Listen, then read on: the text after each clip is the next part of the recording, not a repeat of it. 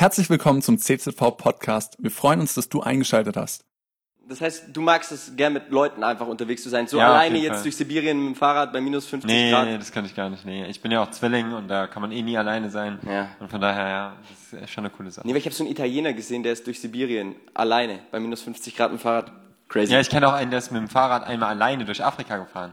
Komplett von Süden bis ganz nach oben. Ja, die Aber Doku auf Netflix gesehen. Ähm, ja, also ich habe im Kino Der heißt bei gesehen. Nathanael, Ähm, Anselm. Anselm Genau. Franken, genau. Ja. so wie ich. Ah, okay. Das heißt, es könnte meine Berufung werden irgendwann mal. Ja, mach Nein, das. ich bleib hier, keine Angst. Äh, Joko oder Klaas? Ähm, ich würde gerne nochmal Klaas treffen.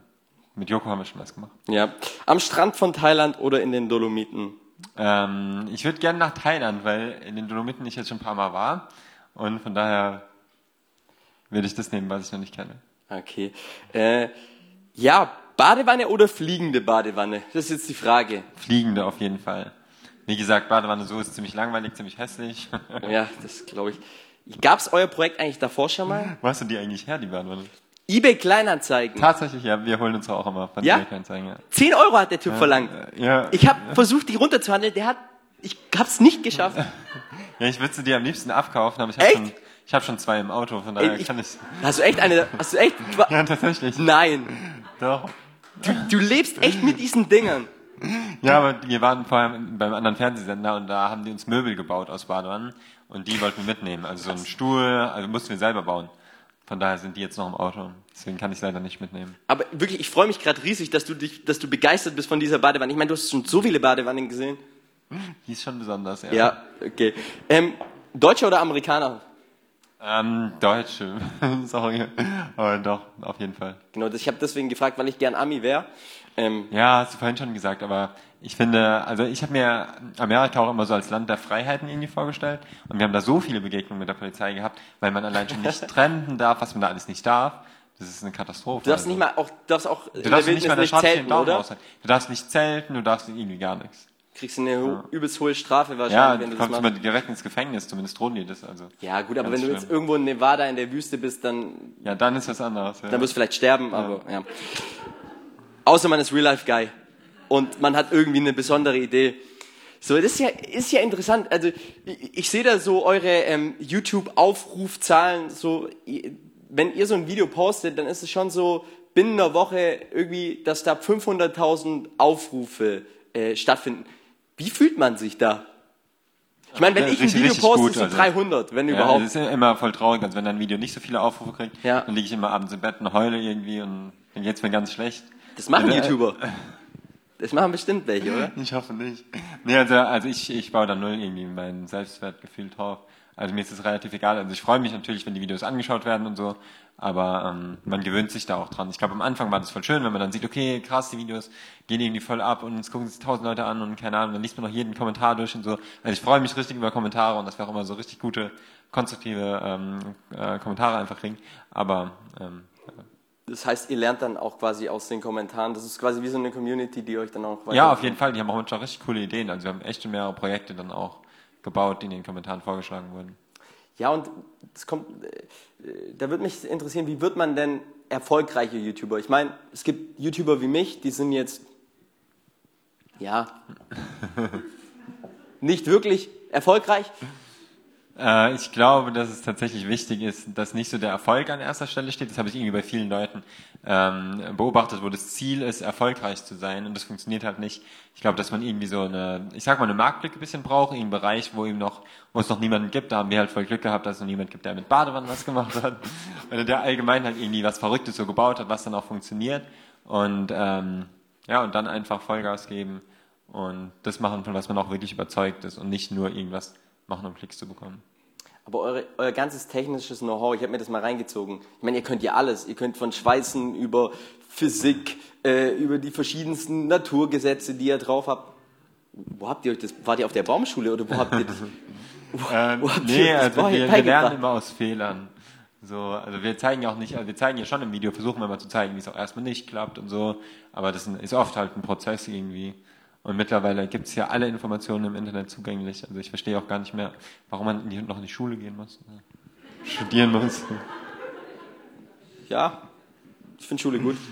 Habe zwar auch nicht so viel gelernt, Ich aber werde euch auch ermutigen, die, die Lebensgrundlagen habe ich gelernt in der Schule. Ich meine, du bist jetzt 23. Ja, vorhin habe ich es falsch Jawohl. gesagt, da warst du 24. Ähm, du bist 23 und ihr habt schon eine so immens große Reichweite. Ich war mir sicher, du hast irgendwie, ich sag mal, die Schule geschwänzt. Nee, tatsächlich eigentlich nie. Ich war schon immer da. Ich habe ein Jahr wegen meinem Tumor halt mal nicht in der Schule verbracht. Das war das beste Jahr. ja, also ich, für mich war Schule schon immer wie so ein Gefängnis irgendwie. Aber ich würde trotzdem jedem empfehlen, die Schule erstmal fertig zu machen und dann kann man sich immer noch ausprobieren. Auf jeden Ja, Fall. sehr gut. Sonst hassen mich jetzt die Eltern. ja, wir waren auch wirklich immer, also ich war mit meinem Bruder zusammen waren wir sogar immer die Klassenbesten. Also nur dann kann man auch YouTuber werden, wenn man gute Noten hat, auf jeden Fall. Sonst wart hätte ich- echt die Klassenbesten. Sonst hätte ich meinen Bruder auch nicht angestellt. Ähm, ja, tatsächlich. In jedem Fach? Ähm, Was war dein schlechtestes. Fach? Was war dein schlechtestes? Und lass mich Ähm, raten. Ähm, Englisch? Nein, Geschichte? du bekommst, wirst du wahrscheinlich jetzt nicht drauf kommen. Ich, ich weiß schon gar nicht mehr, was es für Fächer gibt, ehrlich gesagt. schon so lange bin ich da drauf. Ich glaube, es war tatsächlich meistens Sport. Weil ich irgendwie, keine Ahnung, irgendwie, ich weiß auch nicht. Wir hatten eine Brille, wie du damals. Und ich hatte immer gar keinen Bock auf diese Ballspiele. Kennst du das, wenn einem dann der Ball ins Gesicht fliegt? Und, Ja, ja, kaputt? ja. und das war so gefühlt jedes Mal der Fall. Und deswegen haben wir zu Hause auch nie so Ballspiele gespielt. Und dann wurde man da irgendwie immer benotet für, wie man den Ball gerade richtig hält. Das, ja, aber dafür habt ihr einfach ein U-Boot gebaut. Genau. Ja, easy. Gar kein Problem. So, wie hat deine YouTube-Karriere gestartet? Ähm, wir haben einfach die, wir haben schon immer verrückte Aktionen gemacht, nicht unbedingt mit Badewannen, aber zum Beispiel Seilbahnen gebaut oder sowas und dann haben uns unsere Freunde immer eher ein bisschen komisch angeguckt, so, hey, was macht ihr da schon wieder? Und sind dann zu Hause, nach Hause zocken gegangen und wir wollten die eigentlich einfach motivieren und ein bisschen inspirieren, rauszugehen und mitzukommen und haben dann die Aktionen gefilmt, die wir gemacht haben. Und wir haben zum Beispiel mal ganz viel ähm, Holz im Wald geklaut, das will ich jetzt natürlich nicht mehr machen. Und haben dann ein Floß gebaut und sind damit irgendwie mal reingefahren. Haben alle gesagt, hey, was ist das für eine Aktion? Dann haben wir es gefilmt und haben denen das Video gezeigt. Dann waren alle so, boah, krass, voll cool und sind halt mitgekommen und sind mit an die Seilbahn gekommen und so. Die Videos haben wir dann einfach auf YouTube hochgeladen, damit wir es leichter teilen konnten und da haben sich einfach ganz viele Leute angeguckt. Also wir hatten nie geplant, irgendwie bekannt zu werden oder Geld mit YouTube zu verdienen. Habt ihr einfach mit dem Handy aufgenommen wahrscheinlich? Nee, wir haben schon immer relativ professionell gefilmt tatsächlich. Weil wir ja früher so Naturfotografie eben gemacht haben, deswegen will ich ja auch noch mein Krokodil sehen. Ah, okay. Ja. Okay, verstehe. So, ich lerne dich hier immer besser kennen. Ja. Ähm, so, das waren jetzt, ich habe so ein bisschen jetzt auch die Lichtzeiten deines Lebens ähm, aufgezeichnet. Ähm, aber lass uns mal so ein bisschen die dunklen anschauen, die Rückschläge und die Herausforderungen, die du im Leben erlebt hast. Und zwar 2018 ist deine Schwester bei einem Segelrundflug ums Leben gekommen. Eigentlich hättest ja du mitfliegen sollen und die ist dann aus irgendeinem Grund einfach vor dir dran gekommen zum Fliegen. Und in der Zeit hattest du dann auch noch Krebs und ihr habt trotzdem irgendwie euren YouTube-Channel weitergemacht. Ähm, mit welcher Kraft? Ähm, also wir haben erstmal schon eine Pause gemacht. Also nachdem unsere Schwester abgestürzt ist, haben wir, glaube ich, uns schon erstmal drei Monate oder so ähm, Zeit genommen, um das auch einfach zu verarbeiten, um auch ein bisschen drüber nachzudenken, wie es so weitergeht. Ähm, und ich muss auch wirklich sagen, dass ich aus eigener Kraft es niemals geschafft hätte, wirklich ähm, mit dieser Situation umzugehen. Ähm, ich glaube, ich wäre in so ein tiefes Loch einfach gefallen, dass ich da überhaupt nicht mehr rausgekommen wäre. Aber ich habe tatsächlich in der Zeit, also während meiner ersten ähm, Chemo habe ich auch schon, also mit 16 Jahren waren das, habe ich auch schon so Erfahrungen irgendwie mit äh, Jesus gemacht, mit Gott gemacht, irgendwie mit der Bibel gemacht auch. Und ähm, habe mich dann bewusst aber gegen Gott erstmal entschieden und habe dann eben in meiner zweiten, bei meiner zweiten Krebsdiagnose, genau zwei Tage vor dem Absturz von meiner Schwester, so eine krasse, so eine krasse Begegnung einfach mit Jesus gehabt. Das, ist, das hat mein Leben wirklich, also das hat wirklich mein Leben verändert. Und ähm, wo ich dann aus dieser Kraft heraus irgendwie das ganz anders sehen konnte und auch einfach äh, richtig krass gespürt habe, so dass das kein Zufall war, dass, dass es jemanden gibt, der einen guten Plan mit meinem Leben hat, egal wie die Umstände sind und der mich da auch so durchgetragen hat und der mir da einfach unglaublich viel Trost auch gegeben hat, mich da ganz krass getröstet hat und ähm, mir wieder voll viel Kraft gegeben hat und mir natürlich auch die Hoffnung gegeben hat, dass ich meine Schwester wiedersehen werde. Und ähm, ja, das hat, das ist glaube ich so, also ohne das hätte ich es auf jeden Fall nicht, nicht geschafft, glaube ich. Ähm, und wie war das dann in Bezug auch auf deine Com Community? Ähm, ich meine, ihr habt die Leute ja mitgenommen in all das, was ihr tatsächlich auch real-life-mäßig erlebt habt. Ja. Hat die, hat die Community euch auch so ein bisschen gestützt? Oder? Ja, auf jeden Fall. Wir haben da unglaublich viele ganz nette ähm, Nachrichten bekommen, Briefe, Kommentare und so. Das tut auf jeden Fall auch gut, aber trotzdem ist es natürlich nichts, wo, wenn deine Schwester nicht mehr da ist, äh, du auf YouTube gehst, denkst, wow, schöne Kommentare, so. Mhm. Das unterstützt einen schon, auch so Briefe zu bekommen oder Freunde, die da sind, auch auf jeden Fall, würde ich auch wirklich jeden ermutigen. Aber ähm, dafür andere einfach da zu sein, aber trotzdem ist es nicht äh, das, was dir wirklich Halt geben kann in so einer Situation. Ja, in der Psychologie gibt es ja auch so dieses positive Denken. Ja. So dieses, hey, du brauchst nur das richtige Mindset und du kannst jeden Umstand, sag ich mal, ins Positive mhm. entwickeln. Was ist für dich der Unterschied zwischen diesem positiven Denken und, ich sag mal, Gott? Ich finde ehrlich gesagt dieses positive Denken gar nicht so eine gute Sache. Also das ist immer so, ähm, halt Werbung dafür da macht man sich ja selber auch oft zum Gott, oder nicht? Ja, oder, also ich glaube eher, dass das Problem ist, dass man oft sich selber dann verurteilt, weil man sagt, okay, ich kann jetzt nicht positiv denken. Und ganz ehrlich, ich als, also ich bin schon optimistischer Mensch normalerweise, aber ähm, ich bin schon auch ein realistischer Mensch. Und wenn dir jemand sagt, also wenn erstens deine Schwester jetzt abgestürzt ist, weiß nicht, was daran so positiv jetzt sein soll. Und dann, äh, wenn man selber noch Krebs hat und die Ärzte einem sagen, ja, sie wissen nicht, wie es weitergeht. Und ich hatte damals auch schon für mich irgendwie entschieden, dass ich diese Chemo nicht nochmal machen wollte ähm, gibt es eigentlich keinen Grund, eben positiv zu denken. Und ich glaube, dann kannst du dir so viele Ratgeber durchlesen, wie du willst. Das ist, wird dir kein Psychologe jemals helfen können in der Situation, weil es einfach auch eine begründete Angst ist vor dem Weiterleben irgendwie oder, oder vorm Sterben auch. Und ich glaube, dass, es, dass da nur einer eben wirklich helfen kann, der über den ganzen Meinungen von den Ärzten steht, ja, der dein Leben in der Hand hat, der auch über dem Tod steht, ja, der über dem Sterben steht, der mit dir auch noch einen Plan hat, wenn das Leben vorbei hat und der auch in den schweren Situationen einem irgendwie so Halt geben kann. Und das habe ich voll krass eben erlebt. Also das heißt, du hast damals eine Begegnung einfach mit Gott erlebt, auch vor diesem ganzen Vorfall mit deiner Schwester, mhm. das dir letztendlich auch Kraft gegeben hat. Mhm. Dann kam der Krebs wieder. Ähm, und jetzt ein paar Jahre später sitzt du heute hier und hast wieder Krebs. Eigentlich die Ärzte, laut den Aussagen der Ärzte dürftest du eigentlich gar nicht mehr leben. Ja. Ja, also, du bist ein Wunder, mir, oder? Die haben mir schon vor einem halben Jahr, glaube ich, gesagt, dass ich nur noch ein paar Monate, äh, ein paar Wochen bis Monate zu leben habe. Aber ich habe denen direkt von Anfang an gesagt, es war zum Glück der Arzt, der mich auch damals zum Sterben schon mal nach Hause geschickt hat, also bei meiner zweiten Krebsdiagnose. Und ähm, ich kam jetzt diesmal zu und habe so gemeint, ja, ich habe wieder einen Beule auf der Brust. So. Ähm, ich bin auch viel ganz spät erst zum Arzt gegangen, weil mir schon klar war, dass er mir nicht helfen kann. Und dann hat er ähm, zu mir gesagt, ja, sieht halt nicht gut aus und so. Und dann habe ich gemeint, ja, das, ob er sich nicht daran erinnern würde, dass er mich schon mal zum Sterben nach Hause geschickt hat. Und dann hat er tatsächlich seine, die Blutwerte rausgeholt, hat dann meine aktuellen Blutwerte genommen und die Blutwerte von damals und hat so gemeint, ja, was denn da passiert wäre, so. Und er konnte sich halt absolut nicht erklären. Und von daher ist er jetzt auch immer so, dass er sagt, ja, ey, medizinisch gesehen sieht's echt voll schlecht aus und so.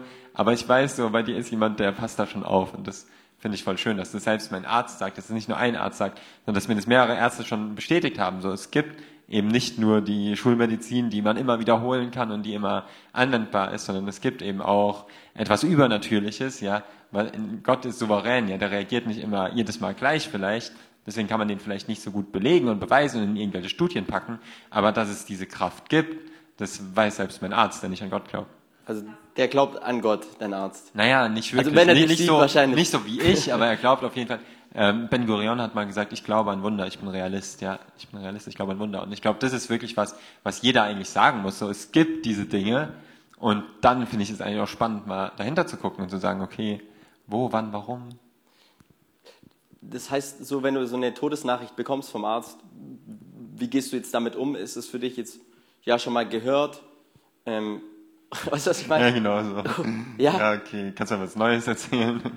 ähm, nee, also mittlerweile äh, stört es mich tatsächlich nicht mehr so, weil ich einfach weiß, dass ich jemanden kenne, der da drüber steht und der über diesen ganzen Aussagen von den Ärzten steht und der ähm, ja auf jeden Fall noch einen Plan mit mir hat. Und wenn ich den frage und der mir sagt, so, ich habe noch was mit dir vor, und ich ihn frage, so, soll ich den ganzen Talkshows und so zusagen oder soll ich lieber meine Beerdigung vorbereiten, ähm, dann vertraue ich auf jeden Fall demjenigen, der die ganze Ärzte und so gemacht hat, vertraue ich auf jeden Fall mehr als irgendeinem Arzt, der meint, mir irgendwie Angst machen zu müssen. Wow. Ähm, Wo ich jetzt nicht gegen Ärzte bin. Ich, ich will, das ist ja nicht böse gemeint, aber die müssen das wirklich einfach aus einer schulmedizinischen Sichtweise. Klar, das heißt, die Begegnung mit Gott hat dich getragen, hat dir Kraft gegeben. Wie stehst du zu diesem Satz, mit Gott wird nicht alles erklärlich, sondern erträglich? Das finde ich auf jeden Fall einen guten Satz. Ähm, ich habe das irgendwie so oft so erlebt, dass man Gott nicht immer, also dass man auch die Frage nach dem Warum nicht immer ähm, beantworten kann, aber oft die Frage nach dem Wozu. Also dass zum Beispiel, ich vergleiche es immer gerne mit einer Geburt oder sowas, das ist auch was eigentlich voll Schreckliches, man Schmerzen und keine Ahnung was, wenn man das Ergebnis jetzt nicht wüsste, ja, und das, das wissen wir halt jetzt, aber dann wäre es, glaube ich, ziemlich unerträglich so. Und man würde sich die ganze Zeit denken, warum, warum, warum? Und ich glaube, dass es eben viele Situationen so im Leben gibt, auch bei mir, wo ich mir im Moment vielleicht denke so, warum Gott, warum hast du das nicht schon längst weggemacht? Warum lässt du das überhaupt zu, ja? Jetzt heute Morgen immer, wenn ich vorm Spiegel stehe und das einfach sehe und keine Ahnung, das sieht echt richtig ekelhaft aus jetzt äh, stirbt doch die ganze Haut irgendwie da ab und so und ich kriege oft voll schlecht Luft in der Nacht und denke ich mir schon manchmal so, ja, warum? Und dann sehe ich aber auch wieder, dass irgendwie Leute mir schreiben, die gar keine Hoffnung mehr haben, ja, die sich irgendwie umbringen wollten oder so und dann neuen Mut kriegen und mir sagen, ja, durch deine Geschichte habe ich äh, Gott kennengelernt, habe Sinn im Leben gefunden, wo ich mir dann schon so denke, okay, dann hat sich ja irgendwie gelohnt. Und ich glaube, dass das in voll vielen schweren Umständen eben voll helfen kann, so die Perspektive zu ändern von diesem Warum hin zum Wozu, dass man Gott nicht immer erklären kann, aber in allem erkennen kann. So. Aber wir Menschen wollen oft dieses Warum. Ja, auf jeden Fall. Ja. Und da diesen Perspektivwechsel zu bekommen, zu diesem Wozu hinzukommen, mhm. ähm, das bedarf schon auch eben, dass man auch eine Begegnung, glaube ich, mit Gott mhm. in seinem Leben hatte. Ja. Ähm, glaubst du, Gott heilt dich noch? Ähm, ja, Frage. auf jeden Fall. Oder glaubst du, Gott heilt dich all, halt, halt ähm, allgemein? Weil du, ich meine, du hast ja schon mal erlebt und dann. Und ich glaube auch, dass Gott einfach, ähm, für Gott ist es, glaube ich, überhaupt kein Ding, irgendwie Kranke zu heilen. Ähm, wenn man sich vorstellt, einfach wir als Christen glauben alle eben, dass wir nach dem Tod auferstehen werden, ja, und zu Jesus irgendwie in den Himmel kommen. Ähm, wenn man sich das jetzt mal praktisch vorstellt, aus einer rationalen Sichtweise, ist es eigentlich ein viel größeres Ding, als eben irgendwie einen Tumor wegzunehmen oder sowas. Und ich glaube, dass das irgendwie ähm, oft so verloren geht, so diese, dieser Blickwinkel, dass man einfach unterschätzt, wie stark unser Gott eigentlich ist. Und in letzter Zeit habe ich da irgendwie so viel Wunder auch erlebt, auch wo ich für Kranke gebetet habe und so, wo einfach krasse Sachen passiert sind, die man schulmedizinisch nicht erklären kann. Und deswegen ist es für mich ja kein Grund, nur weil Gott mich jetzt im Moment nicht heilt, dass ich dann sage, okay, dieser Gott kann nicht heilen, ja. Das ist wie, ähm, ist mir gestern eingefallen, wie wenn, wie wenn deine, wenn jemand deine Waschmaschine kaputt macht, ja, oder deine Spülmaschine kaputt macht, du dann sagst, ja, ähm, nee, ich glaube jetzt nicht mehr an den Hersteller, ja, der eigentlich die Waschmaschine reparieren könnte. Ja, das wäre die mhm. dümmste Sache, die du überhaupt machen könntest. Von daher würdest du eher da erst recht dann zum Hersteller gehen. Und ja. ich glaube, das ist genau das, wo man nicht Gott absagen sollte in der Krankheit und sagen sollte, nee, die Waschmaschine ist halt zufällig entstanden und deswegen ist sie jetzt kaputt gegangen. Ja. So, es gibt keinen Gott, so, das macht für mich überhaupt keinen Sinn. Sondern dass ich hingehe und weiß, okay, der hat damit irgendeinen Plan und er könnte jederzeit eingreifen und könnte jederzeit mich auch heilen. Und im Moment, es ist ja ein Wunder, dass ich hier so sitze. Wirklich die letzten Male hatte ich so eine mini kleine Beule. Man sieht es ja jetzt mittlerweile habe ich eine riesen Beule so. Ähm, das war mini klein, da konnte ich schon nicht mehr atmen. Da habe ich so war ich müde und habe keine Energie mehr gehabt, habe keine Kraft mehr gehabt. Und das ist einfach ein krasses Wunder, muss man schon Aber sagen. Es ist auch krass, woher du dann die Kraft, Kraft nimmst. Ich habe jetzt in deinem letzten Video gesehen, dass du auch nachts Schweißausbrüche hast, kaum durchschläfst. Heute ja. auch, oder? Ja, ja, auch heute wieder. Auch. Wie ja. viel hast du geschlafen? Ähm, ich habe tatsächlich relativ gut geschlafen. Echt? Hab ja auch gesagt, dass ich alle Ich habe schlecht geschlafen. Ja, hast du dafür schlecht geschlafen? Ich weiß auch nicht warum. Nee, aber ich habe auch wieder ganz extrem geschwitzt und so. Das, und das ist gerade jede Nacht so? Ja, eigentlich schon. Ja. Krass. Ähm, so wenn ich euch anschaue, dann denke ich, ey, dass ihr so echt die Jugend inspiriert. Ihr habt auch mich inspiriert, eure Ideen, eure Kreativität. Und als ich mich so vorbereitet habe, habe ich mir so so selber die Frage gestellt, die ich jetzt eigentlich dir nochmal stellen möchte. Findest du das Leben unfair? Ich meine, du bist 23, du bist in der Blüte des Lebens, du siehst wunderschön aus, so wie ich. Ähm, vor, uns, vor uns steht die Zukunft. Weißt du, was ich meine? Das sind die besten Jahre. Wirklich, ja. die sind die knackigsten, herrlichsten Jahre im Leben. Zukünftige Frau, whatever, Kinder, Familie, das Haus in Schweden, das du selber baust. Ähm, ähm, ich glaube nicht, dass ich das Leben ähm, also ich, ich wollte mit niemandem tauschen, ehrlich gesagt, auch nicht mit meinem Bruder jetzt. Der, ich glaube, manchmal ist es sogar schwerer, jemanden leiden zu sehen. Der kriegt es ja auch manchmal mit, wenn es mir dann wirklich. Ich muss auch sagen, dass ich in letzter Zeit, also dass ich eigentlich die ganze Krebserkrankung bisher so gut wie gar nicht gelitten habe. So manchmal ähm, gibt es schon Zeiten, wo es mir echt äh, schlecht geht so und wo ich Gott vielleicht auch gerade mal gar nicht spüre und dann schon so frage, ey, was soll das Ganze? Und ich glaube, das sind auch wirklich Zeiten, die man so zulassen kann, wo dann vielleicht auch mal der Gedanke kommt, so, ey, das ist irgendwo unfair, dass ich das jetzt erleben kann. Aber wenn du sagst, es ist irgendwas unfair, dann heißt es ja eigentlich, dass etwas ungerecht ist, so, oder?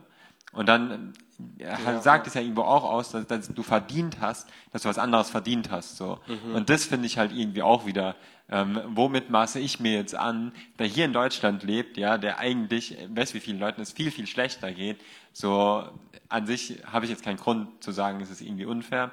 Und ich glaube erst recht nicht, dass Gott irgendwie unfair ist, sondern dass Gott eben, und das habe ich wirklich krass erlebt, dass Gott jedem nur so viel zumutet, wie er auch tragen kann. So. Und ich kann im Moment das voll gut tragen. So.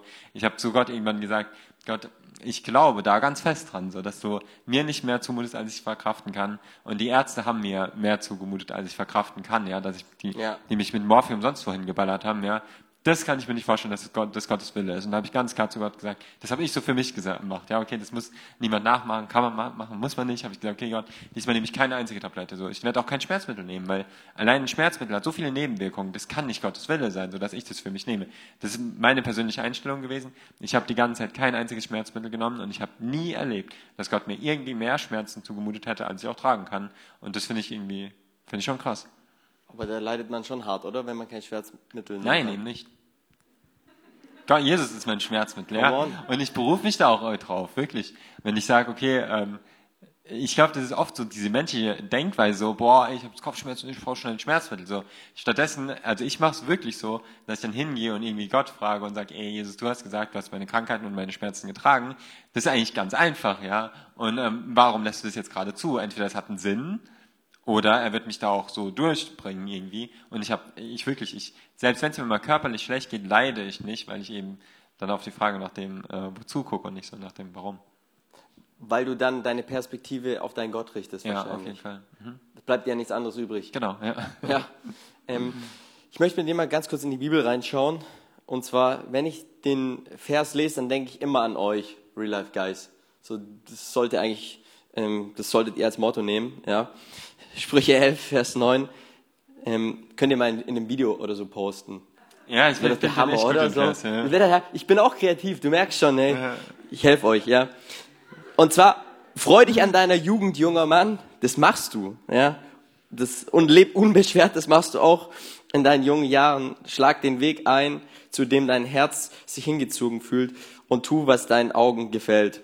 Aber vergiss nicht, dass du dich vor Gott für alle deine Taten verantworten musst. Ich finde den ersten, den ersten Teil, den, der ist richtig cool. So, ja, man tu alles, was du willst. So und dann so der zweite Teil, aber vergiss nicht. So immer dieses Aber. Ähm, so gibt uns die Bibel hier so die Freiheit, dass wir alles tun können, was wir wollen. Ähm, Mich erinnert das immer an den Vers aus dem Neuen Testament, wo irgendwo steht, uns ist alles erlaubt, aber es ist nicht alles nützlich so. Und ich finde es halt wirklich krass, wenn man mal die Perspektive wieder ein bisschen verändert und so vom Ende her aufs Leben schaut. Und ich glaube erstens, dass es viele Dinge geben wird, jetzt mal Gott hin und her, dass wenn wir am Ende vom Leben sind, dass nicht mehr irgendwie das teure Auto zählt, was man gefahren ist, dass dann irgendwie teure Klamotten oder sonst was irgendwie zählen, sondern wir zählen auf einmal ganz andere Dinge. Ja, dann zählen Beziehungen, die man gelebt hat, Freundschaften, mhm. da wo man anderen vielleicht helfen konnte. Ja, ich glaube, dass das dann auch im Gedächtnis von anderen bleibt. Wenn ich jetzt zurückgucke und gucke, okay, an was erinnere ich mich noch von meiner Schwester? So, dann sind es garantiert nicht diese oberflächlichen Sachen, sondern sind es die Sachen, wo sie mein Leben irgendwo verändert hat. Und ich glaube, dass das eben eigentlich voll der, der gute Gedanke ist, ähm, zu wissen oder auch ähm, zu überlegen, was ist denn, wenn es wirklich so ist, dass wenn ich irgendwann mal sterbe, ja, dass ich vor einem Gott stehen werde, dass ich vor Jesus stehen werde und mein Leben da irgendwo auch ähm, eine Verantwortung habe und äh, mich für das Ganze tun, was, also alles, was ich hier getan oder gelassen habe, verantworten muss. Und ähm, ich glaube, dass es dann nicht so eine gezwungene Sache ist, so, ey, ich muss jetzt heute aber das und das und das, mhm. sondern ich glaube, dass man dann einfach aus einer ganz anderen Haltung heraus die Dinge vielleicht tut oder lässt, die man, ähm, die man sonst vielleicht machen würde. Und ich habe das wirklich richtig krass erlebt, dass es nicht so ist, dass irgendwie Gott kommt und sagt, okay, ähm, dir macht jetzt äh, Fußballspielen mega Spaß. Nein, das ist genau das, was ich jetzt nicht von dir will, ja. Sondern dass Gott eigentlich viel, sogar viel besser weiß, was ich im Moment brauche, ja, was mir im Moment gut tut, wo ich mich, Gott hat uns doch das in Johannes 10, Vers 10, ein erfülltes Leben äh, versprochen, ja. Er ist gekommen, dass wir Leben in Fülle haben. Und das habe ich so krass erkannt irgendwie und gemerkt bei mir im Leben, dass es eigentlich das wahre Real Life so ist. Und ich glaube, dass das bei ganz vielen Leuten auch heutzutage ist, die so auf der Suche nach dem Sinn im Leben sind, ja, Ja. die sich alle so leer und nicht erfüllt fühlen. Und ich glaube, dass das gerade der Unterschied ist. So das eine ist das, was wir so gerade sehen und denken, okay, mir würde jetzt das und das und das alles Spaß machen. Und am Ende ist es aber vielleicht das, was uns überhaupt nicht erfüllt. Und ich glaube, dass eben Gott da eben was Besseres für uns hat. Und dass es wirklich so ist, dass der Plan von Jesus am Ende viel besser ist und uns mehr erfüllt und mehr Freude macht, ja, auch wenn es manchmal irgendwo schwer ist, auch wenn er jetzt zum Beispiel zulässt, dass ich wieder diesen Tumor kriege, wie gesagt, leide ich darunter irgendwie im Moment überhaupt nicht. Und ich ähm, freue mich einfach so sehr, wenn ich Leuten Hoffnung geben kann. Und ich glaube, dass mich das im Moment viel, viel mehr erfüllt, als wenn ich jetzt einfach auf irgendeiner Bühne in irgendeinem Fernsehsender stehen würde und ähm, irgendeine fliegende Badewanne präsentieren würde. So. Ja, schön, dass du da bist. Danke, dass du äh, uns gewählt hast, hierher zu kommen und uns zu dienen. Ähm, wir hatten ja vorhin schon, es ging um Begegnung mit Gott, die du hattest, Begegnung mit Jesus. Ähm, auf deinem Channel hat es, hast du, teilst du das ja mittlerweile auch, also ihr habt so einen anderen Nebenchannel noch, Ja, genau, ja. der Lifeline. Ja. Ähm, falls ihr den abonnieren könnt, drückt die Glocke und abonnieren. War richtig, Ganz oder? genau, Hab ich's ganz richtig richtig, gemacht? Okay. ähm, und da hast du erzählt von, von Feuer, das vom Himmel gefallen ist. Ähm, Ja. Erzähl mal ganz kurz. Das war für mich echt so ein Schlüsselerlebnis, weil ich ähm, Gott immer früher nicht so ganz begreifen konnte oder mir ganz anders vorgestellt habe. Und äh, ich glaube, das war so das Erlebnis, wo ich gemerkt habe, wie real dieser Gott ist, ja, dass wir nicht an irgendeinen toten Gott glauben, an irgendwas, was wir uns irgendwie einbilden. Und zwar war das damals so, dass ich irgendwann diese Bibelstelle gelesen habe, so Jesus ist derselbe gestern, heute und in Ewigkeit. Und ehrlich gesagt habe ich mich an dieser Aussage ziemlich gestört, weil ich irgendwie gedacht habe, okay, wenn Jesus derselbe war wie gestern, wie früher in diesen Geschichten aus dem Alten Testament, dann ist es schon ein ziemlich cooler Typ irgendwie. Also weil ich irgendwie gerade so Feuer vom Himmel fallen oder sowas, sowas begeistert mich schon, ja. Ja. Und gedacht habe, okay, er kann es also heute immer noch anscheinend. Und er kann, als er auf der Erde war und das gesagt hat, ähm, hat er Kranke geheilt, ja. Und er sagt, er ist derselbe gestern, heute und in Ewigkeit. Das heißt, er müsste ja heute immer noch Kranke heilen. Und das war so, dass ich wirklich ähm, zu einer Freundin, die mir damals gesagt hat, dass sie für mich betet, habe ich so gesagt, ey, was soll dein Beten? So, ich war damals wollte überhaupt nichts mit Gott zu tun haben, habe so gesagt, okay, wenn du betest, ja, dann bete dafür, dass Gott einmal Feuer für mich vom Himmel fallen lässt und mich heilt, und zwar ohne Chemo, ohne Ärzte, ohne das Ganze. Und ähm, Gott hat beides gemacht. Tja, Spoiler, ja. Aber nicht dann, wann ich es gedacht habe und nicht, als ich diese herausfordernde Haltung hatte, so Gott, du musst jetzt gefälligst für mich das tun oder oder machen, dann glaube ich an dich und sonst glaube ich nicht an dich, sondern in dem Moment, wo ich mich, wo, wo ich, ich habe dann zu Gott gefunden, habe eine krasse Begegnung so mit Jesus gehabt, in dem Moment, wo ich einfach ehrlich war, ehrlich gefragt habe und ähm, er sich mir dann auch so gezeigt hat, dass ich ihn wirklich sehen konnte und davon bin ich überzeugt. Da will ich auch jeden wirklich ermutigen, ja, dass man wirklich ehrlich auf die Suche geht und ich glaube wirklich ganz fest daran, dass Gott sich jedem Einzelnen zeigt, genau auf die Art und Weise, wie es jeder Einzelne braucht.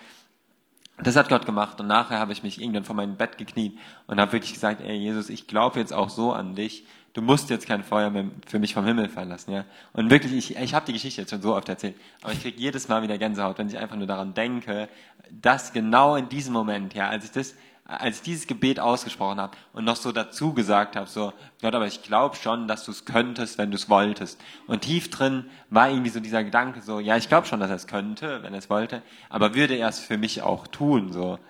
In dem Moment ist bei mir einfach so Feuer, wirklich vor meinem Fenster hat einfach Feuer vom Himmel geregnet, ja. Und ich bin so aufgestanden von meinem Bett und habe mir so gedacht, ey, was geht hier gerade ab? Ja, wa- was, ich habe ich hab wirklich, ich glaube, ich habe laut gesagt, so, ey Gott, was soll der Scheiß? Weil ich mir gedacht habe, ich habe Gott so oft gefragt, ja, so oft so, Gott, äh, mach jetzt was, lass jetzt Feuer vom Himmel fallen, dann glaube ich an dich. Ist nie passiert, ja. Und dann in dem Moment, wo ich sage, du musst es jetzt nicht mehr machen, dann passiert es nicht. Ich bin so aufgestanden, habe zitternde Knie gehabt, ja, gehe zu meinem Fenster, ähm, ich schau, schau raus und da stand unten auf der Straße einfach ein Mann, der Silvesterraketen angezündet hat, mitten im Jahr, bei uns im alten Ortskern, ja, das ist, wahrscheinlich noch weniger äh, los als bei euch hier, und hat genau diese Raketen gemacht, die eben Feuer vom Himmel fallen lassen, ja, wo ich irgendwie schon so gedacht habe, für mich hat, war das so eine krasse Antwort auf meine ganzen Fragen, die ich da hatte, wo ich keine Antwort erstmal bekommen habe, nachdem, äh, wie ich, äh, ich hatte damals so die Frage, soll ich die Chemo machen? Gott, machst du mich gesund? Und diese ganzen Sachen. Das war für mich auf einmal alles nebensächlich, weil ich so krass gespürt habe, so, dieser Jesus hat einfach gerade im Moment mein sowas von unnötiges Gebet erhört und hat für nötig gehalten, mir einfach zu zeigen, dass ich ihm so viel wert bin, dass er Feuer vom Himmel fallen lässt. Und außerdem habe ich da so realisiert, dass vorher habe ich immer, habe ich nicht mit dem ehrlichen Herzen gefragt, und wenn dann eine Rakete gekommen wäre, hätte ich gesagt, ey Gott, ja, verarschen kann ich mich selber so. Äh, das ist nur eine Rakete, ja. Das hat, da hast nicht du geschickt, das hat da der Mann geschickt, ja.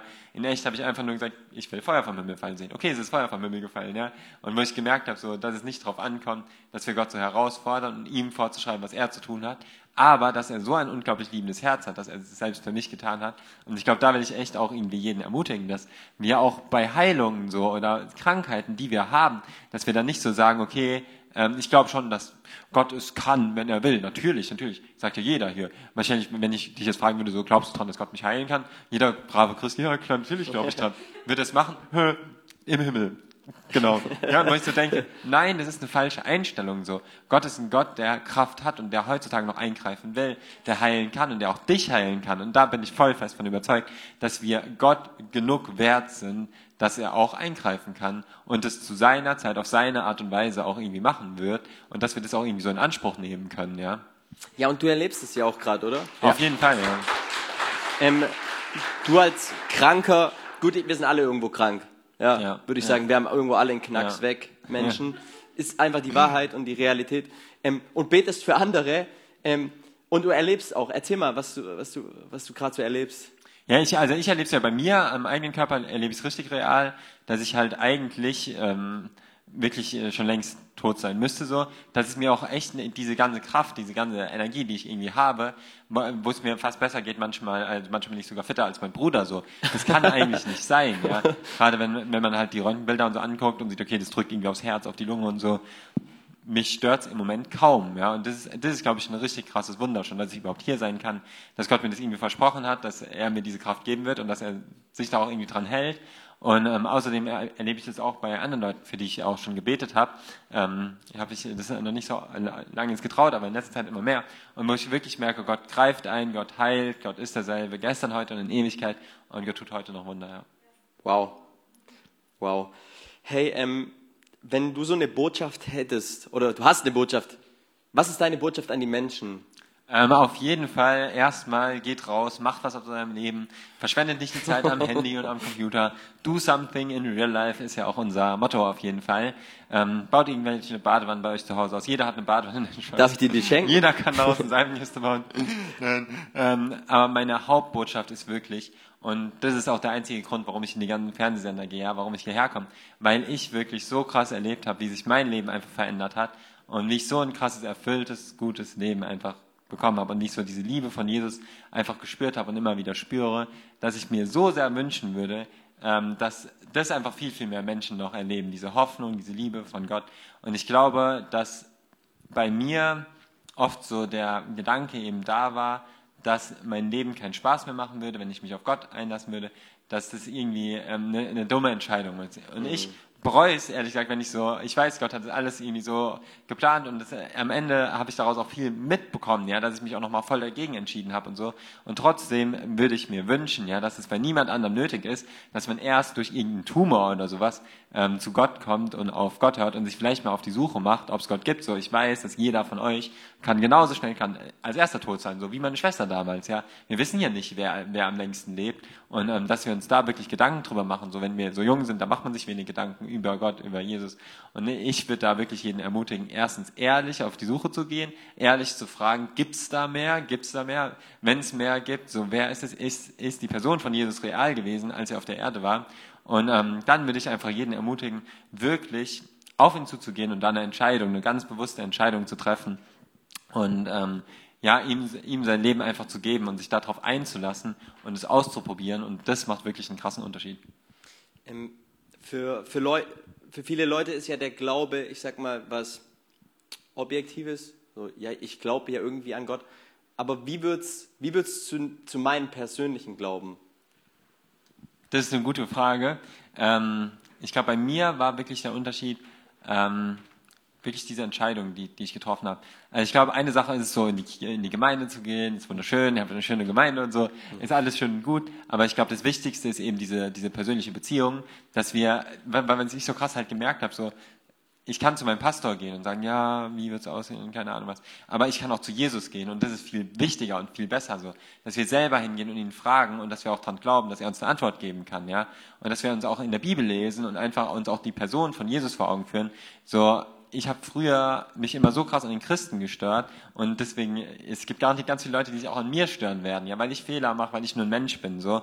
Aber Jesus hat damals so das perfekte Leben gelebt und wenn man eben wirklich spürt und erlebt, dass er heute noch real ist, dass er eben nicht tot ist, sondern dass er lebt und dass er hier ist und ähm, dass er immer noch Leben verändern kann. Das ist echt eine coole Sache.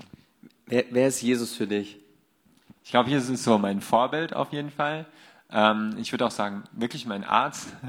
Ich glaube wirklich, ohne Jesus ähm, würde, kann ich wirklich so sagen, und das wird mir jeder Arzt auch bestätigen können, ähm, der ehrlich einfach nachdenkt, ähm, dass ich ohne Jesus hier nicht sitzen würde und nicht so glücklich sein könnte und ähm, euch davon erzählen könnte. Und dein größter Wunsch, und deswegen bist du heute hier, ist, dass Menschen sich auf die Suche machen. Ähm, wie beschreibst du so eine Suche? Weil ich zum Beispiel verliere eigentlich grundsätzlich jeden Tag meinen Schlüssel.